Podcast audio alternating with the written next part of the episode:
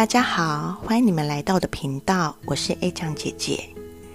上一集有和大家分享我是怎么灵性觉醒的，然后呢，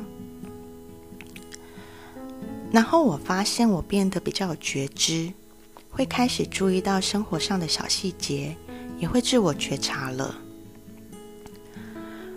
忘记在哪看到一段话，他说：“如果你需要帮助的话。”和你的灵魂导师提出问题，我就想说好啊，来试试看。我跟自己说，我的灵魂导师，我现在有遇到一个什么样的问题？可不可以请你在生活上给我一个指引？我就发现，可能是书上的一段话，一个朋友讲的什么，或是电视电影。回答了我刚刚的问题，就会让你觉得好巧哦。如果说你不知道怎么判别，就是你会有一种“原来如此啊”的感觉，就是给你的讯息了。有的人问我什么是灵魂导师，灵魂导师可以称为指导灵，他知道你的灵魂来到地球上想要完成的目的。所以他会在你需要时给你指引，协助你不会偏离轨道。也有人问我灵魂导师长怎样，我上一集有说，因为当时突然感受到能量跟脉轮在转，把我吓到，我当时很生气，所以之后他们都用比较温和的方式和我沟通，也就是我不是直接看到他们，不然我可能会被吓死。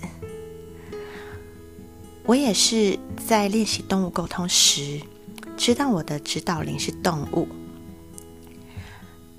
其实他们都只是一种能量，所以每个人看到的都不同。像是如果你相信菩萨，你看到的可能就是菩萨；你相信上帝，你看到的可能就是上帝。就是根据你脑子里相信而呈现出来给你。然后呢，你会开始很常看到天使数字。什么是天使数字？天使数字就是宇宙发送给你的振动频率，像是重复的数字一一一、二二二、三三三到九九九。数字越多，代表强度越大。你们可以上网查这些数字代表什么意思。有些人会说。现在外面很常看到重复的数字啊，像是门牌，或是有些广告的电话结尾很喜欢用八八八。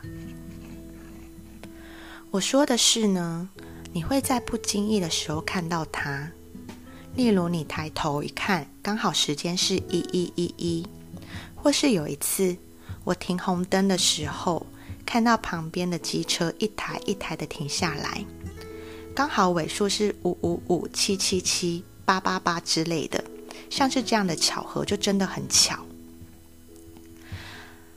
然后呢，我现在只要遇到刚接触的灵性的朋友，我就会跟他们说，保护好自己的能量是很重要的。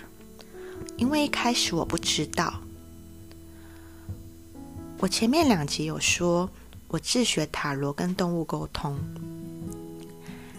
一开始学一点皮毛，我就找了很多朋友练习。我那时候不知道还要设什么防护罩，然后占卜后要把沾染到的能量都清掉，因为所有的东西都是能量组成的。像我本身比较敏感，又是共感人，我就会感受到对方的情绪或是病痛。我曾经帮生病的狗狗沟通，然后我自己也开始生病了。那这部分网络的分享很多，你可以看哪一种比较适合你。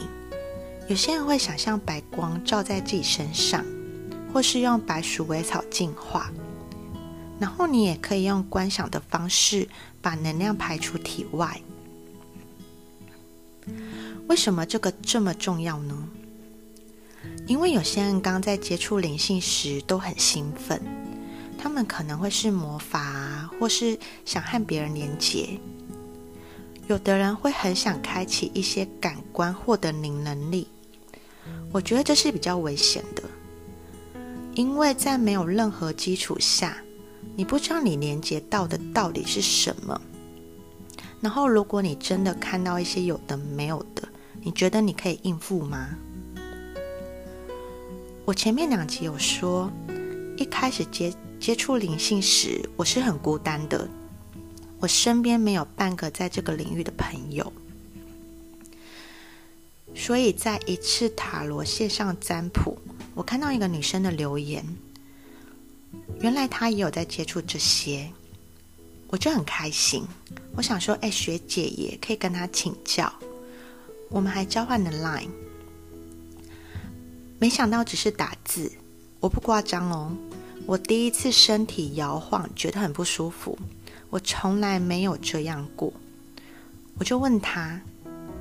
他才跟我说，这段时间其实是他人生中最黑暗的时刻。我才知道，原来文字就可以连接上了，就可以感受到对方的能量了。至于要怎么觉察自身的能量，之后会再和你们分享。也和你们说。我之前会在个人社群上分享一些灵性的讯息。我说“灵性”两个字，只是代表我正在谈论这个领域的话题。